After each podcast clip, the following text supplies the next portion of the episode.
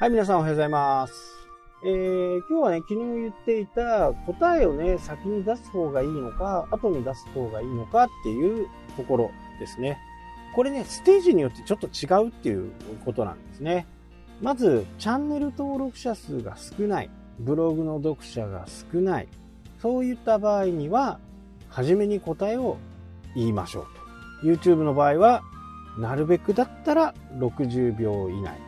最大でも90秒以内にはこうなんです。というふうな形でね、言うということは必要かなと。で、昨日もお伝えしたようにね、YouTube 検索エンジンもそうなんです。けど、その言った言葉をね、テキスト化にして、それをアルゴリズムでやってるわけです。なので、その、じゃあ札幌の美味しいラーメンの見つけ方っていうのは、実はこれをこうした方がいいですよとか、まあ、極端な例だとね、結構こうやって YouTuber いるんですけど、このラーメンマップを買ってくださいみたいなね、おいみたいな感じなんですけど、一応それで答えを言うことによって、初めて見た動画の人っていうのは、やっぱりね、家にいる外出先で YouTube を見る、どんな状況でも同じなんですけど、初めてね、ファーストインプレッションで印象っていうの、印象をね、自分の中で決めてしまうんですよね。あ、この人嫌だなとか、この人の喋り方がちょっと聞きづらいなとか。これね、人間だからしょうがないんですよね。で、ここを改善しようと思っても、あまり効果がないんですよね。それこそ顔を変えるとかね、仮面をかぶるとか、そんな感じでしかね、見た目を変えることができませんので、まあそもそもそれをやったところでどうなのっていう話になってしまうんで、そうではなくって、で、私もよくあるんですけど、あ、この人なんか嫌だなって思っていても、話の内容が、いや、いわゆるコンテンツですね。コンテンツが、あ、こいつ知ってるなとか、あ、こいつの言ってることよくわかるとかっていうと、昔の印象っていうのがどんどん薄れていくわけですよ。あ、今日どんな動画やってんだろうとか、一番初めに思ったこと、ファーストインプレッションで悪かったことがね、どんどんどんどんプラスになって、え接触回数も上がっていくわけですよ。おお、わかるわかる。そうそうそう。だからどうすればいいの？みたいな。そんな感じにね、え、なっていくと思うんですよ。で、まだね、チャンネル登録者数が少ない人、まだ見てもらって、信用をまだ勝ち得てない人は、早めに答えを言う。今日は札幌ラーメンのね、美味しい見つけ方をやります。それはね、えー、こういうものを活用するといいんですよっていう風にして本題に入っていく。えー、そうすることで、視聴者はね、あ、ちょっと最後まで聞いてみようかな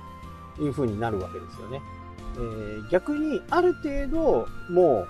チャンネル登録者数や読者がいる場合は答えはね、なるべく後に持っていく。そうすることで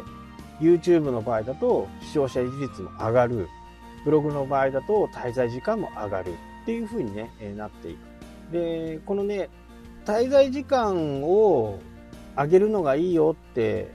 僕前から言ってたんですけど、最近それがね、あまりにもちょっとこう、長すぎる。で、目次をつけたからいいよとか、まあなんか、それも違うかなっていうふうにね、僕も思うんですけど、この長けりゃいい、滞在時間が長けりゃいいとは言いましたけど、そこをね、ちょっと取り違っている人も中にね、最近多くなってきたのかなと。もうやたら長い。まとまってないみたいなね。本人の中ではね、目次をつけてまとめを出してるから、まとまってるよねっていうふうに思ってるかもしれないですけど、それは形だけがまとまってるだけで、内容として入ってこなければ、あんまり意味がないわけですよね。ここを取り違ってる人がね、結構多い。残念ながらね。もうやったら長ければいいみたいな。もう長ければいいっていう風な時代は終わってきているんですよ。長くしたいんだったら動画がいい。昨日言った話？おとついかな。動画のブログと動画を比べたら動画の方が53倍効果があるよっていう話ですよね。ランディングページ LP って言われるやつもね、今後どんどんどんどん減少していきます。何に変わるかっていうと、もう全部ビデオになる。これはもう間違いない。えー、4年ぐらい前からね、えー、そういうアメリカのトップマーケッターたちはビデオでやってますけど、ようやっとそれがね、日の目を見てきた感じかなっていうふうにね、思いますけど、まあ、この LP 自体がどんどんどんどん動画になっていくのはね、もうこれは止めることもできないし、情報量としてはね、文字を書くよりも53倍あるわけですから、もうやらない手はないですよね。ただやっぱりそこに対しては、少しね、恥ずかしさとか、情報を、まあ恥ずかしさが多いのかな恥ずかしいっていうね、そこは多いと思いますけど、まあそこさえ乗り越えてしまえばね、そんなにこう、難しいものでもないですし、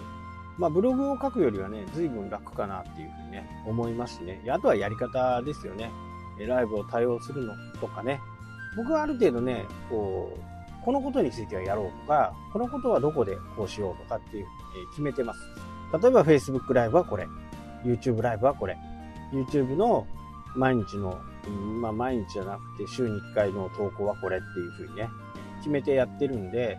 この辺を自分でコントロールできるようになって、形が整ってくれば、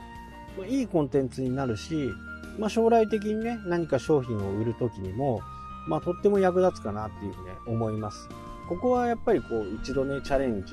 してみてほしいんですね。だから、ソーシャルメディアの選び方もね、えー、そういう風な形でやった方がいいと思うし、